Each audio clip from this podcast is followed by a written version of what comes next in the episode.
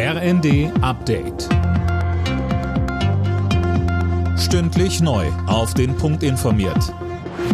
Ich bin Linda Bachmann. Guten Abend.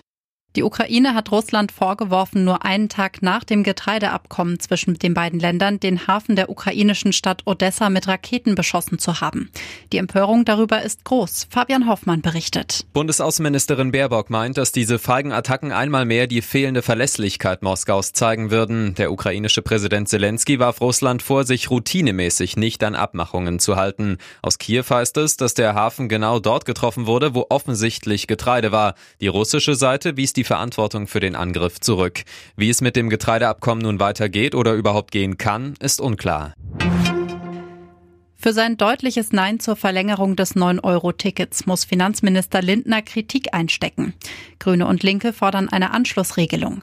Grünen-Chefin Lang sieht in dem Ticket einen vollen Erfolg und schlägt zur Finanzierung die Streichung von umweltschädlichen Subventionen vor. Greenpeace nennt Lindner eine Ein-Mann-Wagenburg gegen soziale Gerechtigkeit und Klimaschutz.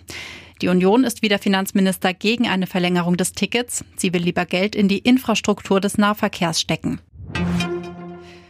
Bundesgesundheitsminister Lauterbach hat Forderungen nach einem Ende der Isolationspflicht für Corona-Infizierte abgelehnt. Infizierte müssen zu Hause bleiben, schrieb er auf Twitter. Sonst steigen nicht nur die Fallzahlen noch mehr, sondern der Arbeitsplatz selbst wird zum Sicherheitsrisiko. Lauterbach reagierte damit auf ein Zeitungsinterview mit Kassenärztechef Gassen, der ein Ende aller Isolations- und Quarantänevorgaben für Corona-Infizierte fordert. Nur wer sich tatsächlich auch krank fühlt, sollte zu Hause bleiben, meint Gassen.